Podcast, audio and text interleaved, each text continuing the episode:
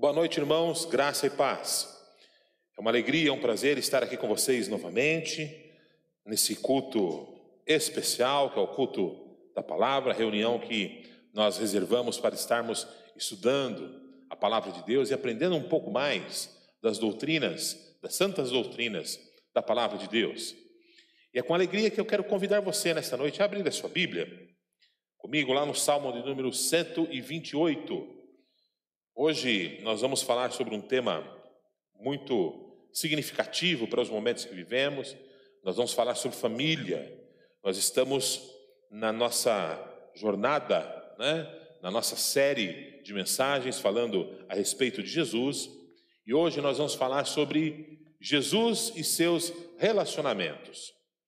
Hoje nós vamos falar sobre a família de Jesus. E eu quero iniciar este culto justamente com esse salmo que é um salmo que fala a respeito da família. Queria convidar os irmãos que estão aqui a se colocarem de pé para que nós possamos ler a palavra de Deus. E você que está na sua casa, aí na sua residência, junto à sua família, se reúna agora aí em volta da televisão, é? para que nós possamos juntos cultuar ao Senhor. Salmo de número 128 diz assim: Bem-aventurado aquele que teme ao Senhor e anda nos seus caminhos pois comerás o trabalho das tuas mãos, feliz será e te irá bem. A tua mulher será como a videira frutífera aos teus será como a videira frutífera aos, aos lados da tua casa. Os teus filhos como plantas de oliveira à roda da tua mesa. Eis que assim será abençoado o homem que teme ao Senhor. O Senhor te abençoará desde Sião, e tu verás o bem de Jerusalém em todos os dias da tua vida e verás os filhos dos seus filhos e a paz sobre Israel. Amém? A palavra de Deus nos convida a nós estarmos tomando a palavra de Deus nos nossos corações, fazendo uso da palavra de Deus, guardando a palavra de Deus. É a palavra de Deus sendo utilizada na nossa vida, no nosso relacionamento, que vai produzir justamente isso que o salmista coloca aqui: o temor do Senhor, o temor, o amor pela palavra de Deus, o amor pelo, pelo nosso Senhor, vai produzir justamente isso, vai produzir uma família, uma família próspera, uma família feliz, uma família unida. E é sobre isso que nós vamos falar nessa noite.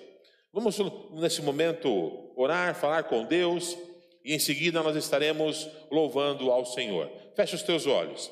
Pai amado, te agradeço te agradeço pela tua santa misericórdia, te agradeço, Jesus, pelo teu amor, te agradeço, meu Pai, porque o Senhor tem cuidado das nossas vidas.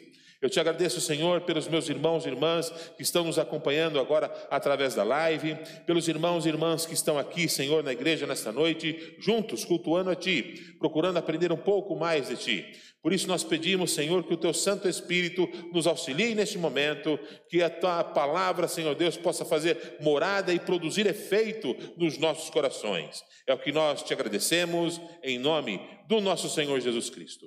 Amém, meu Deus. Eu queria que você abrisse a sua Bíblia comigo,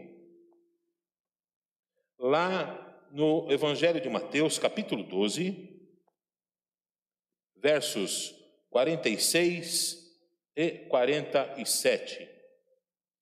Mateus, capítulo 12, versos 46 e 47.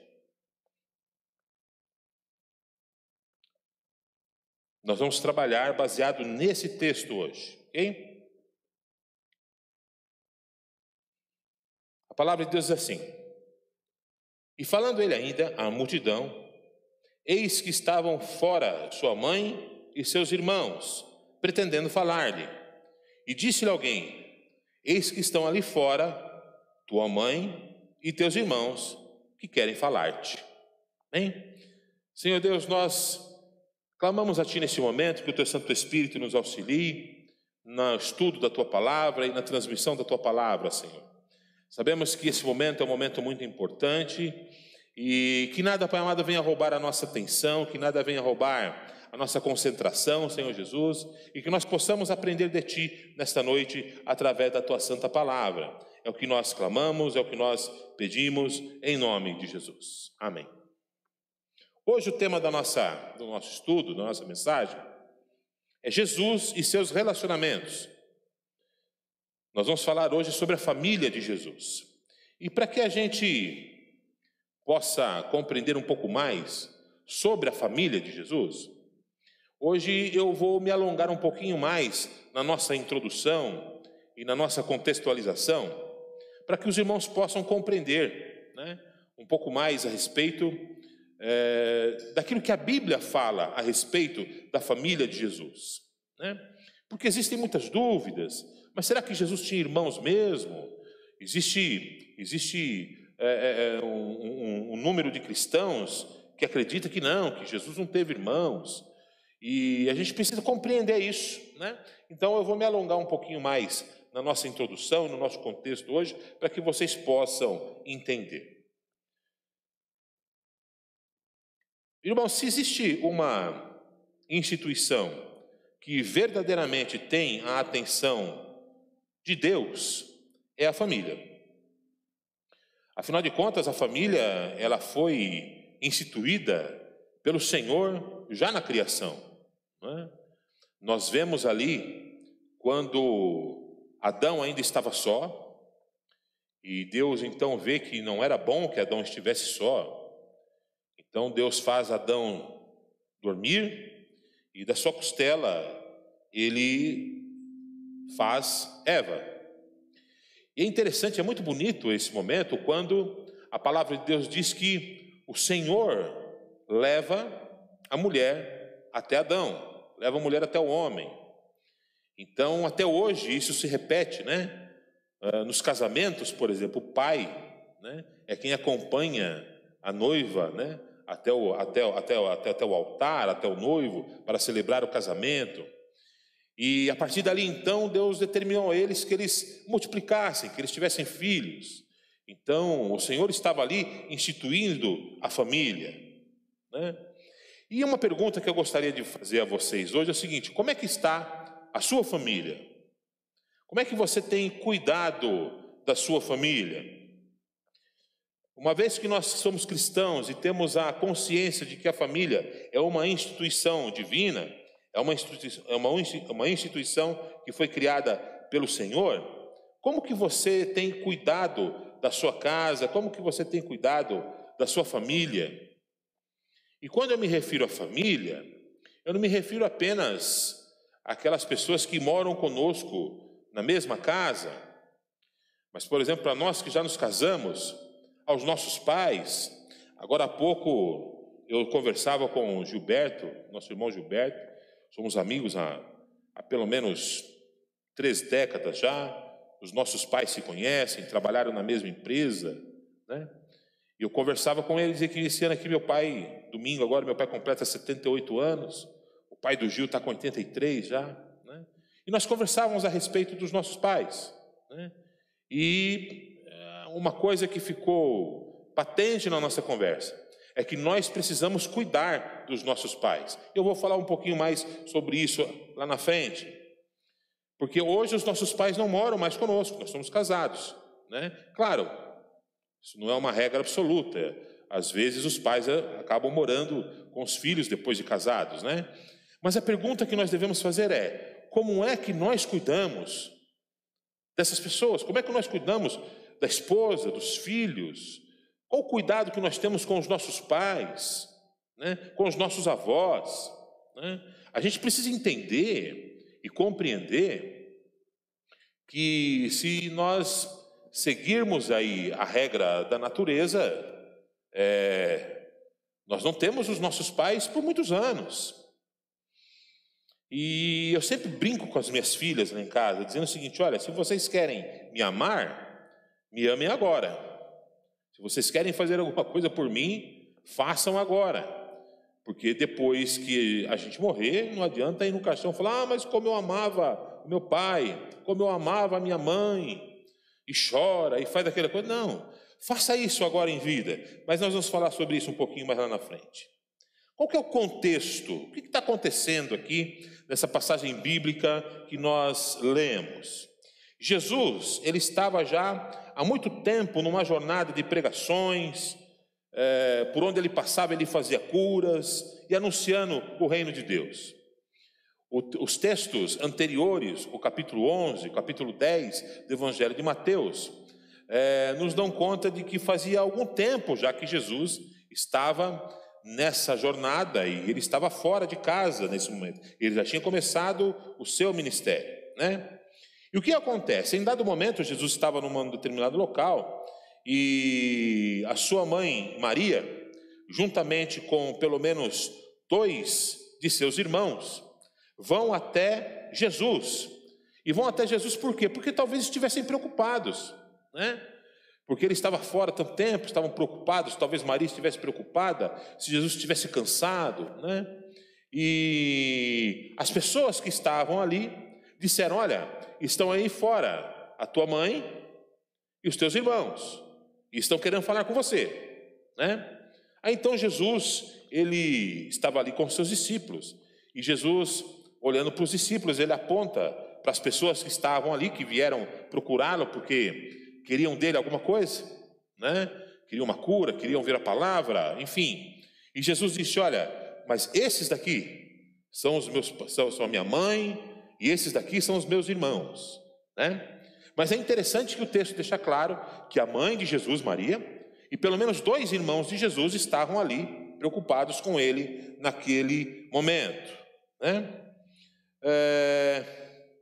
Mas quem são as pessoas que formavam a família sanguínea de Jesus?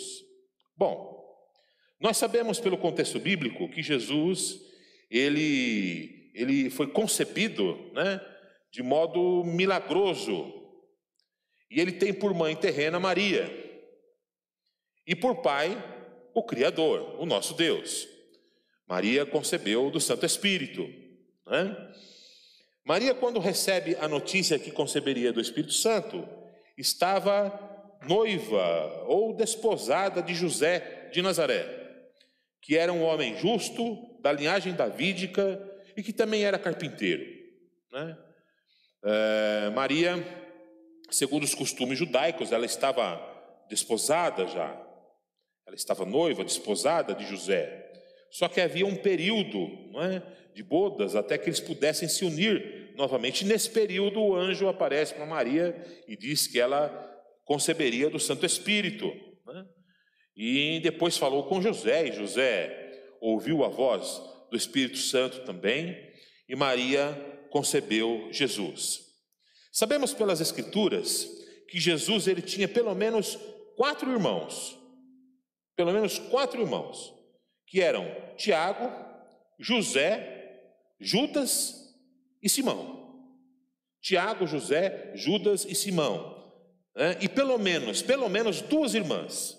E onde é que eu encontro isso?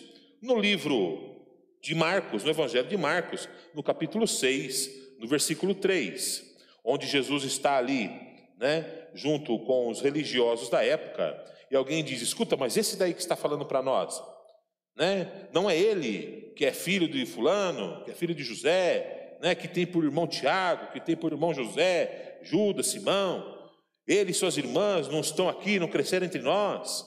Né? Então é, é interessante esse texto. Jesus ele tinha pelo menos quatro irmãos, é sabido disso porque a Bíblia dá o nome desses irmãos, e ele tinha pelo menos mais duas irmãs. Né? Existe uma doutrina entre os cristãos católicos, né, que é a doutrina da Imaculada Conceição. O que, que significa isso? A Imaculada Conceição é uma doutrina do cristianismo católico romano que afirma que Maria concebeu Jesus milagrosamente e virginalmente, e permaneceu virgem mesmo após o nascimento de Jesus. Ela permaneceu virgem mesmo após o nascimento de Jesus. Por isso também afirmam que seu esposo José não manteve com ela intimidades e que os filhos descritos em Marcos 6:3 na realidade seriam primos, primos de Maria, né? Que eram filhos de uma irmã de Maria, que também se chamava Maria, cujo nome do marido era Alfeu. Então veja, eles dizem que esses filhos descritos aqui são, na realidade, primos é? de Jesus, que são é, filhos dessa tia, dessa suposta tia de Jesus, que também se chamava Maria, com um tio de Jesus que se chamava Alfeu.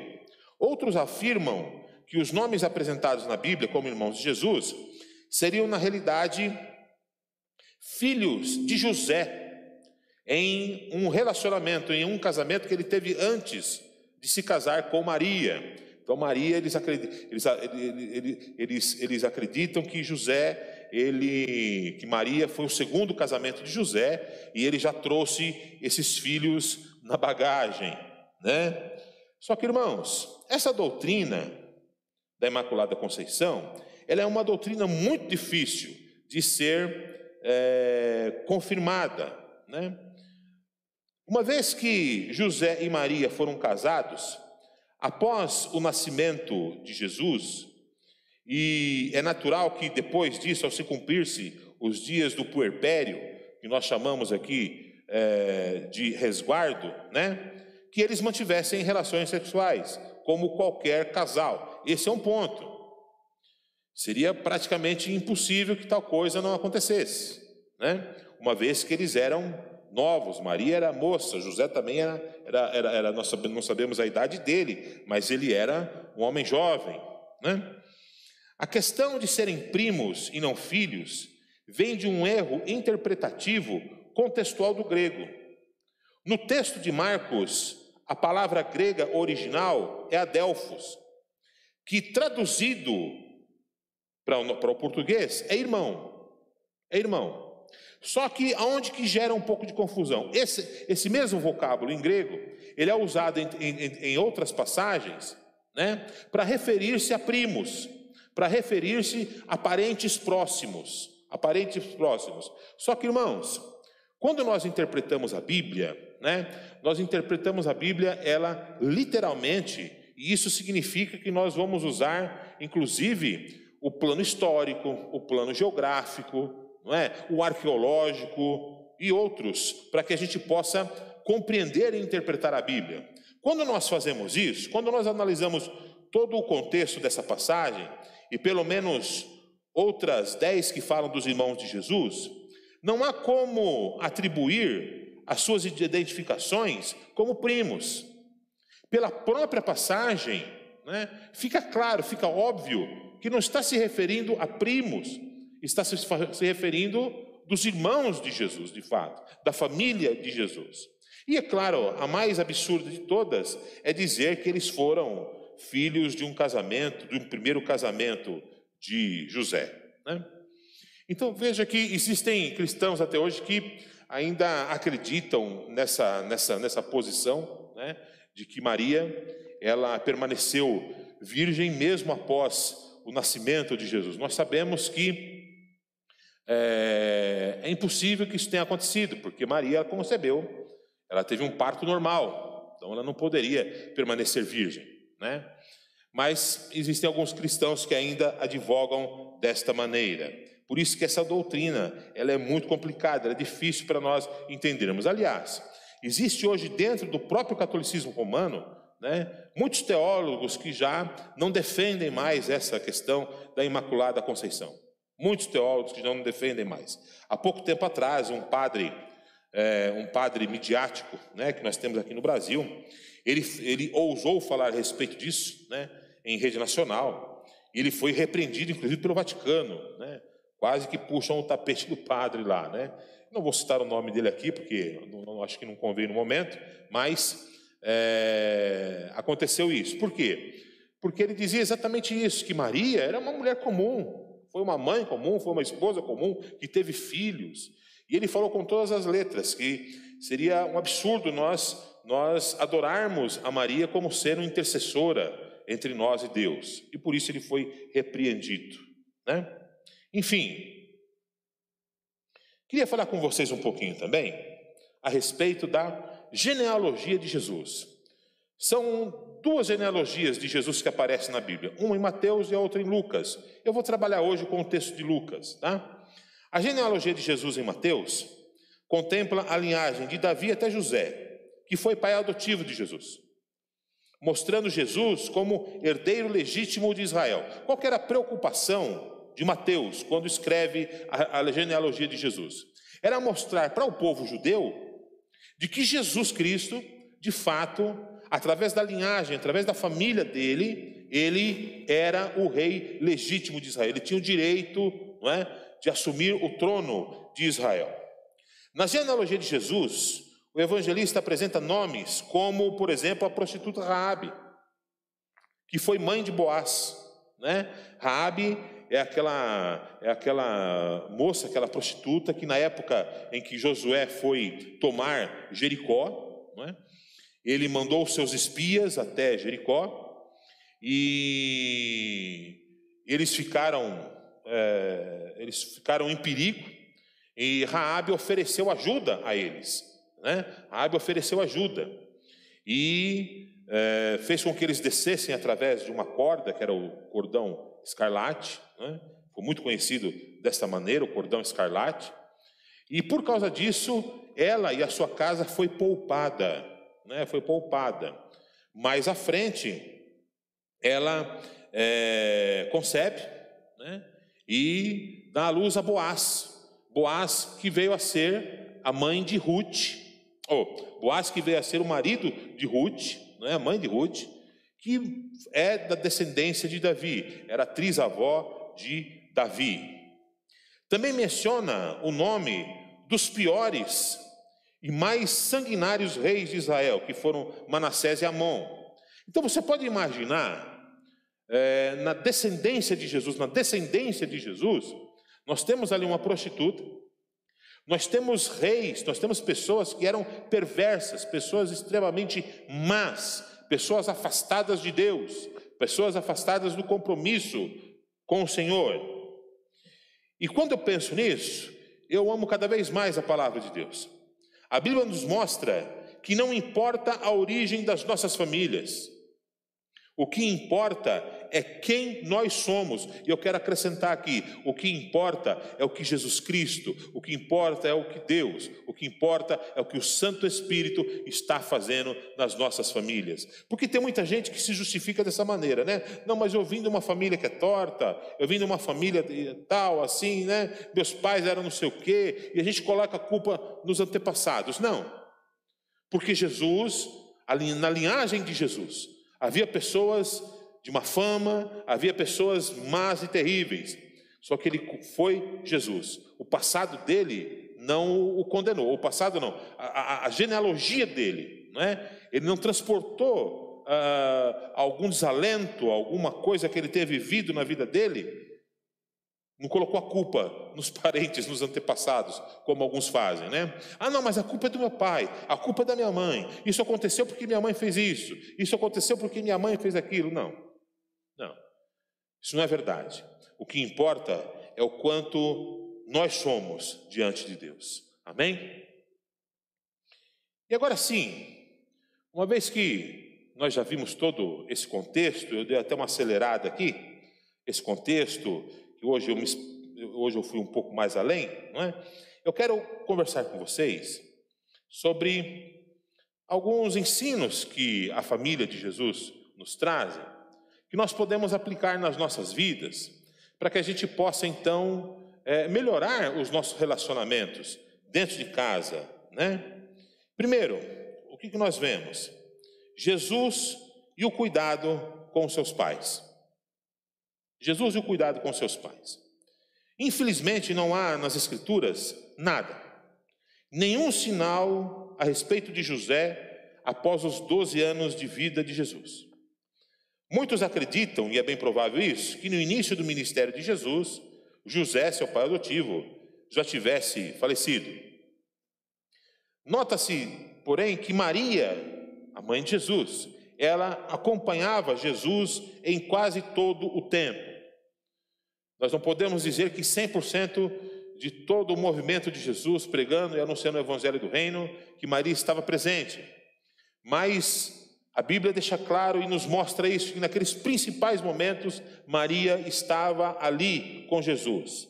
Por exemplo, na crucificação, Maria ela estava ali acompanhada de João, e da cruz, Jesus fala com ela, e ela recebe de Jesus, talvez a última preocupação de Jesus com Maria. Jesus pede que João cuide de sua mãe após a morte, após a sua morte. Meus irmãos, nós precisamos ter esse senso de cuidado com os nossos pais. Nós precisamos ter esse senso de cuidado com os nossos idosos. O povo ocidental é um povo que maltrata muito os seus idosos. O povo ocidental é um povo que não cuida muito bem dos seus idosos. Para não dizer que não cuida quase nada dos seus idosos. No, na cultura ocidental, o idoso ele é um estorvo, ele é um atrapalho, né? Para que a gente possa ter a nossa liberdade.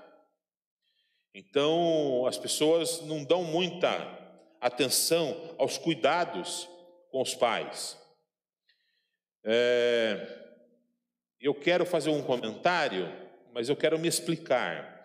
Existem famílias que às vezes optam por colocar os pais num, numa, numa casa né, para idosos. Eu não sou contra, não sou contra, porque muitas vezes, dependendo do tempo e, enfim, da disponibilidade, às vezes o idoso, na casa de idoso, ele está sendo melhor cuidado do que às vezes de ficar sobre os cuidados da família, por exemplo. Né? Mas existem famílias que pegam o idoso, colocam ele numa casa de recuperação e tratam essa internação como se lá fosse um depósito de velho. Não visitam, não vão, não vão saber como está, não ligam.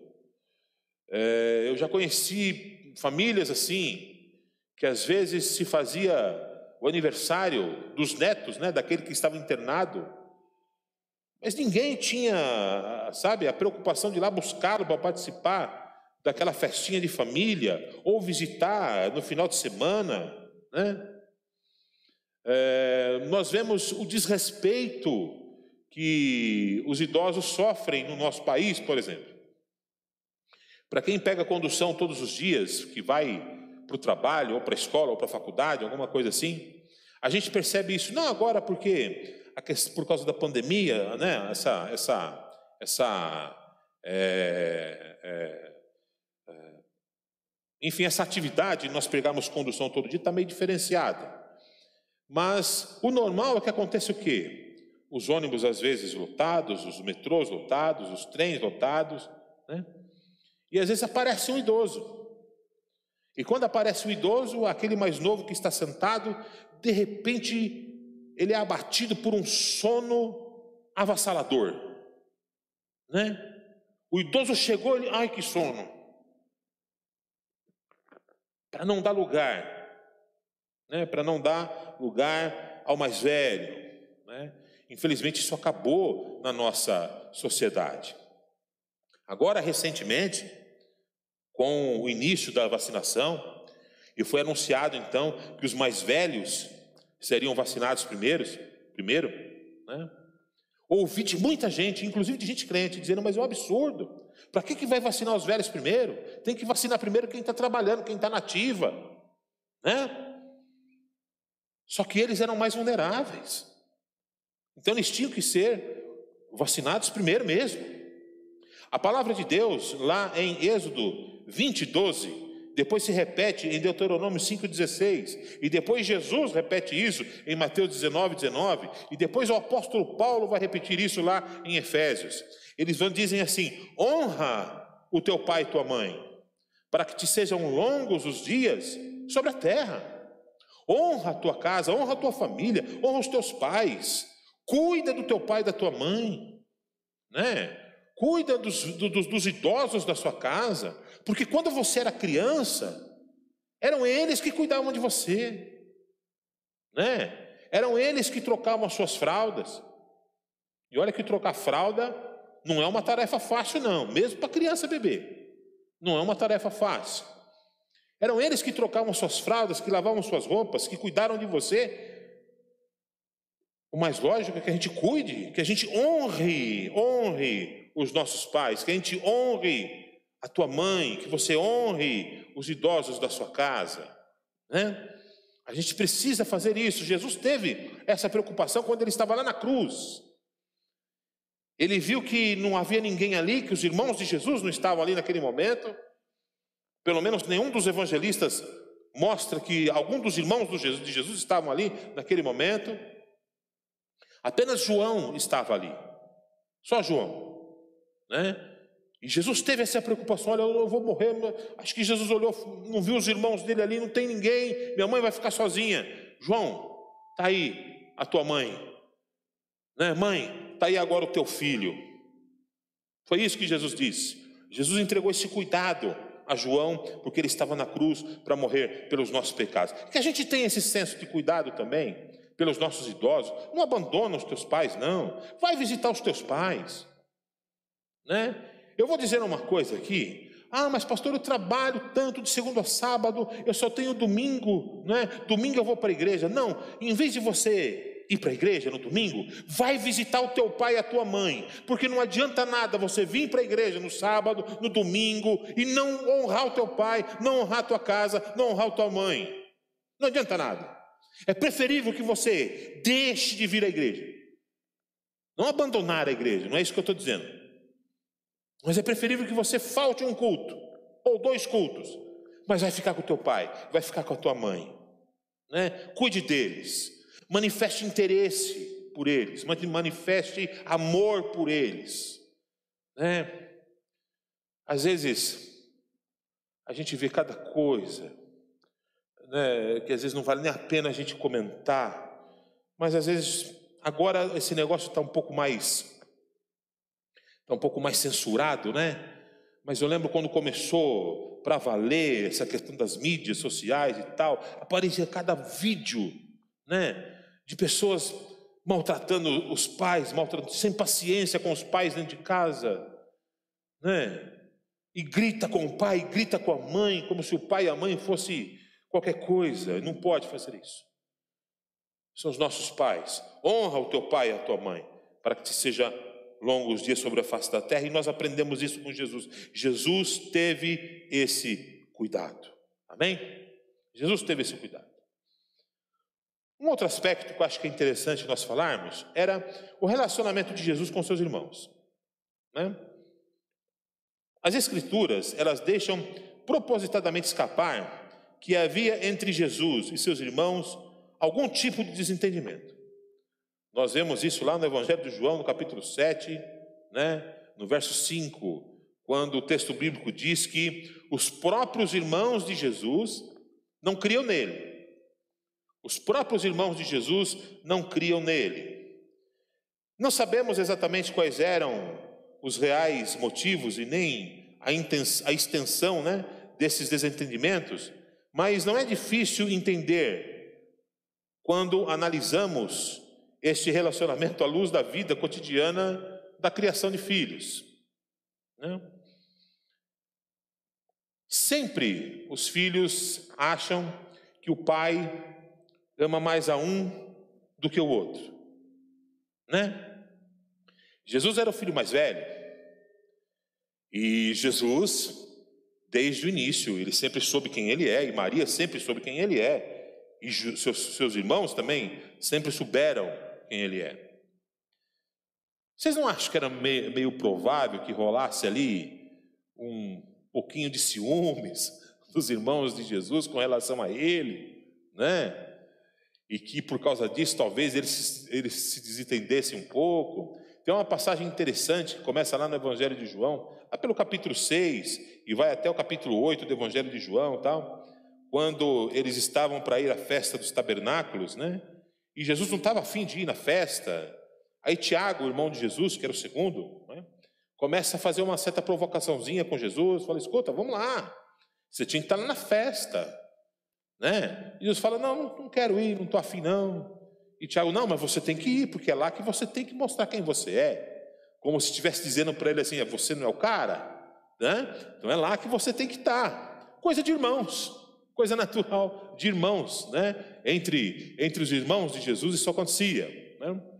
Mas o que eu acho mais interessante de tudo isso é que o mais importante a saber é que o amor de Jesus por seus irmãos foi real a ponto de todos se converterem e posteriormente tornaram-se líderes da igreja em Jerusalém, como foram Tiago e Judas.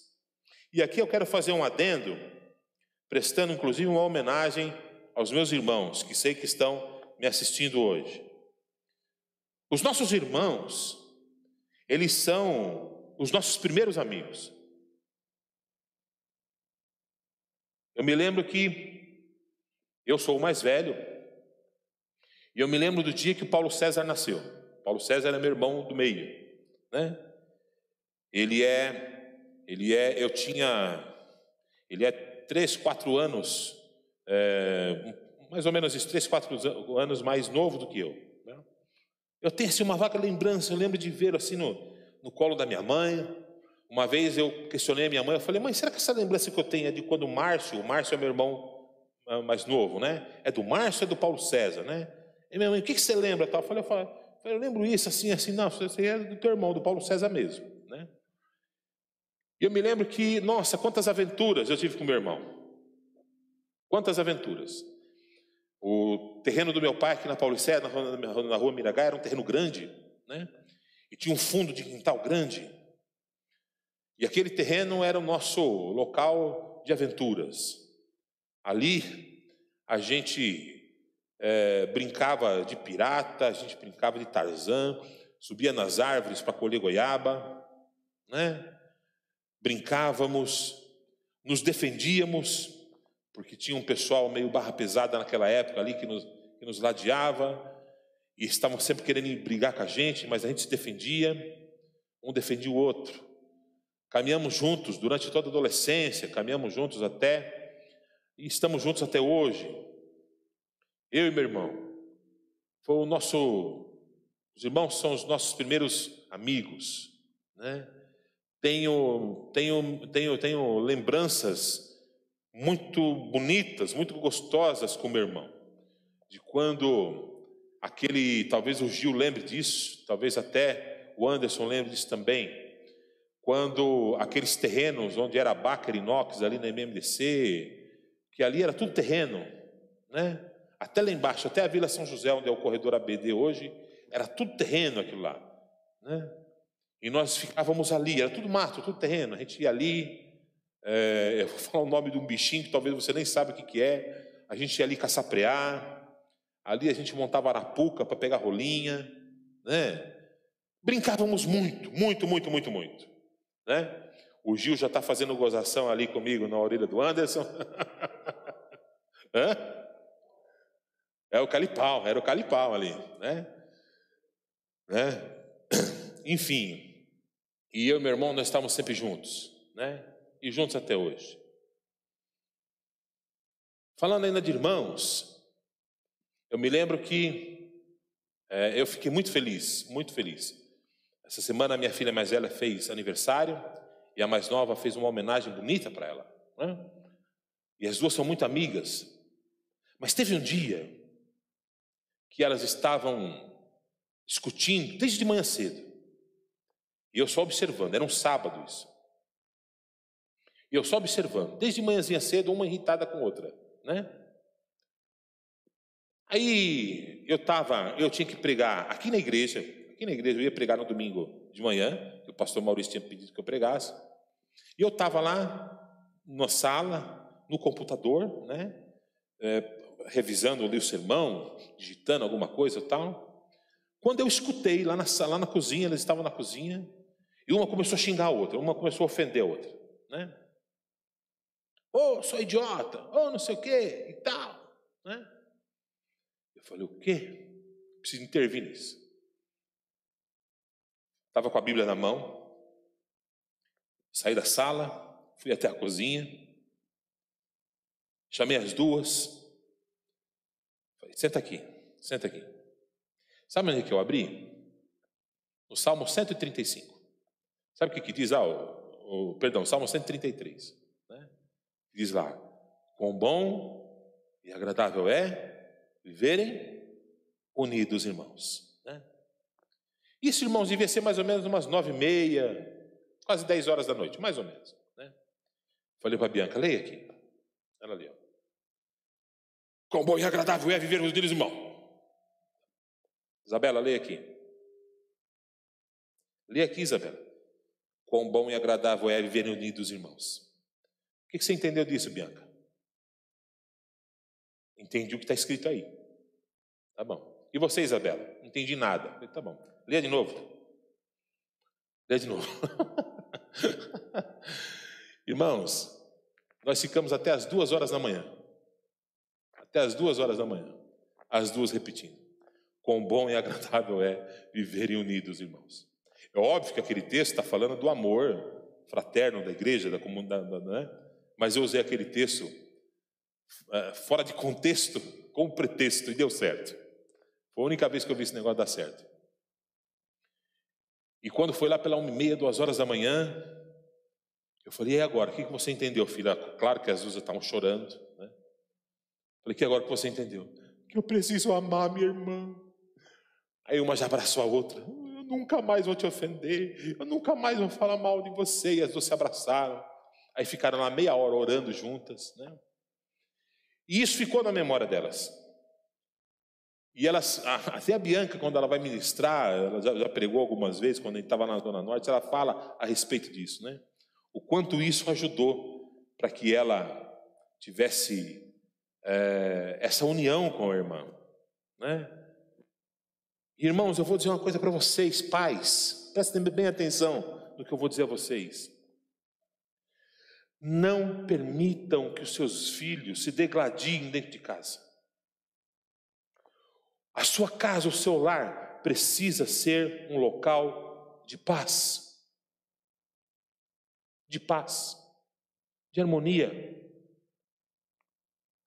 Se os seus filhos estão brigando, estão se degladiando dentro de casa, alguma coisa está errado e você precisa intervir, mas intervir com amor, intervir com com assertividade.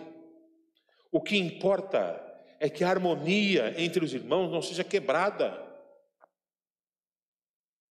Uma grande besteira que os pais fazem é, às vezes, é, é o erro de, de Jacó, né? É favorecer um filho em detrimento dos outros. Você destrói a sua casa, você destrói o relacionamento entre os irmãos, porque você vai fazer a disputa entre eles crescer, você vai fazer com que eles tenham raiva um do outro. Não faça isso, não faça isso.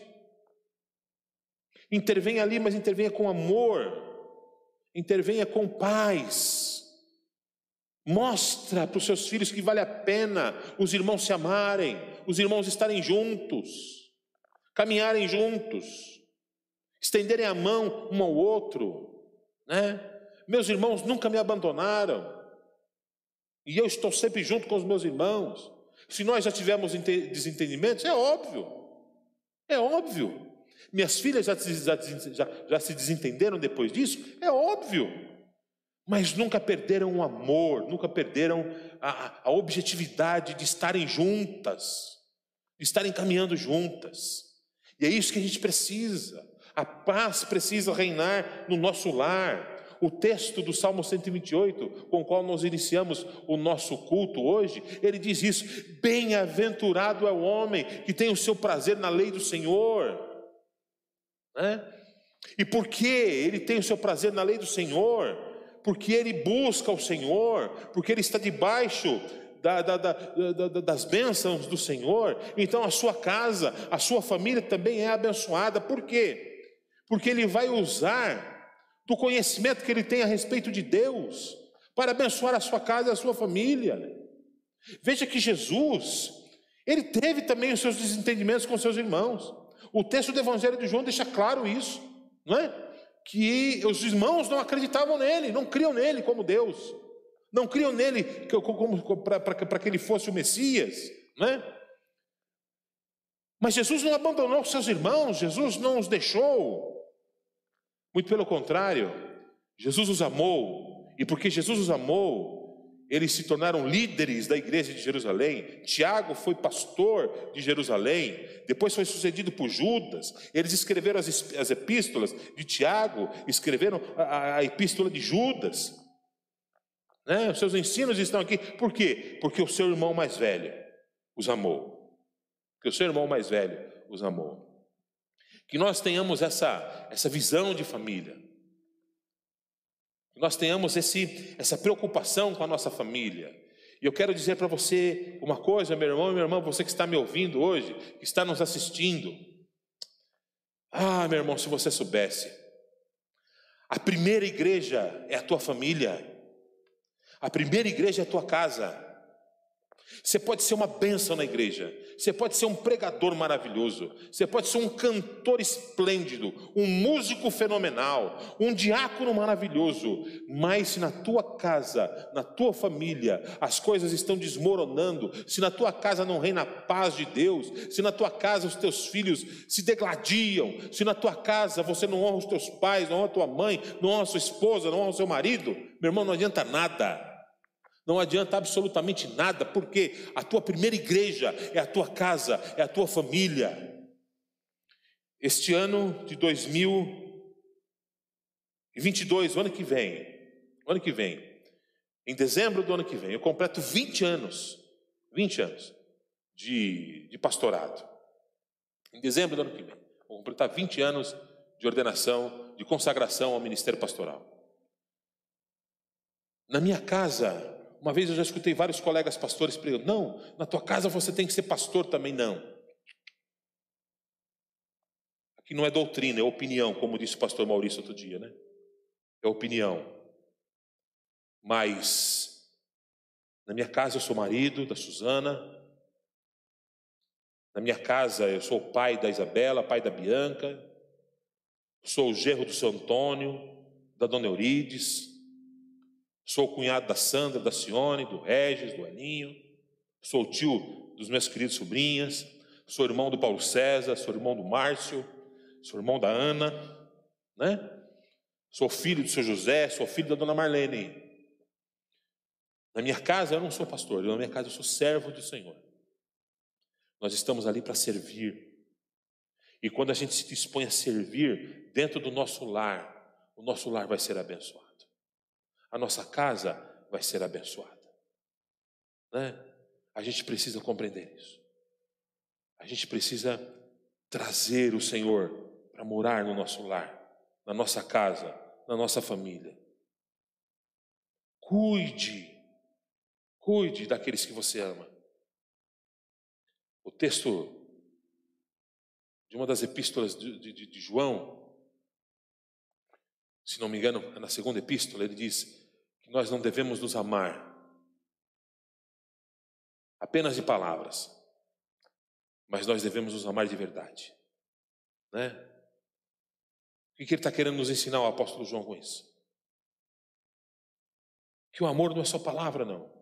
Dizer eu te amo, ah, eu te adoro, né? Se a gente trata os filhos com brutalidade, se a gente trata os filhos com desrespeito, né? Se os filhos não respeitam os pais, se a gente não honra os nossos pais, os idosos, não adianta nada. A gente precisa ter atitudes de amor, gestos de amor, gestos que comprovem de fato que nós amamos. Não é só palavra. Amém, queridos? Que a gente aprenda com a família de Jesus, né? Que a gente aprenda com o Senhor Jesus. Jesus amou a sua família. Jesus amou a sua família, honrou a sua mãe, amou os seus irmãos. Né? Não é o propósito da Bíblia ser um livro detalhadamente histórico, não é esse o propósito da Bíblia. O propósito da Bíblia é apresentar um Salvador. E nós aprendemos que esse Salvador, que a Bíblia nos apresenta, aleluias, ele tinha uma família, como é a minha e como é a tua, que tinha problemas, que tinha defeitos, que tinha descendência.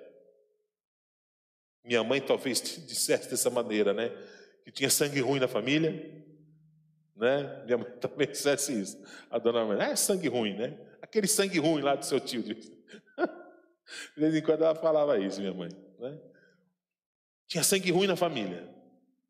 Mas ele continuou sendo Jesus. E continuou amando a sua família. Amém, amados? Amém? Vamos ficar de pé? Vamos orar? Vamos agradecer ao Senhor. E eu queria que nessa oração você apresentasse a tua família. Apresenta o teu marido, tua esposa, teus filhos, teus pais, né? Apresenta agora diante teu sogro, tua sogra. Se você me, você me permite ainda rapidamente um testemunho, né? Nem todos na minha família são convertidos. E há muitos anos, há muitos anos, eu oro pela minha família. Oro para que os meus sobrinhos se convertam, né? E glória a Deus, a gente começa a ver os frutos disso. Meu sobrinho mais velho, Caio César, filho do Paulo, aceitou a Jesus, se converteu. A minha sobrinha mais velha, que é a Bruna, filha do Márcio, meu irmão mais novo, também aceitou a Jesus, se converteu, né? Ah, as minhas sobrinhas, as três, aliás, né? Da parte da Suzana, as que moram em Sorocaba, né? né, Ana? Elas interagem com. Ontem eu vi ela conversando com a Ana lá, até conversei com a Suzana. Eu falei, meu Deus, elas. É, é, acho que né, parece que elas já são há tantos anos aqui da igreja, né? Se converteram, aceitaram a Jesus. Né? Recentemente, a minha sobrinha, a segunda, a terceira do Márcio, né? a Vitória, aceitou Jesus na igreja presbiteriana lá em, lá, lá, lá, lá em Extrema. Né? E a gente vê o Senhor trabalhando. Né? Faça isso, apresenta todos os dias, insista. Não desista da tua família. Ore pela tua família. Jejue pela tua família. Né? Se debruce em orações pela tua casa, pela tua família. Não desista da tua família, em nome de Jesus. Amém? Senhor, eu quero nesse momento colocar a minha família nas tuas mãos, Senhor.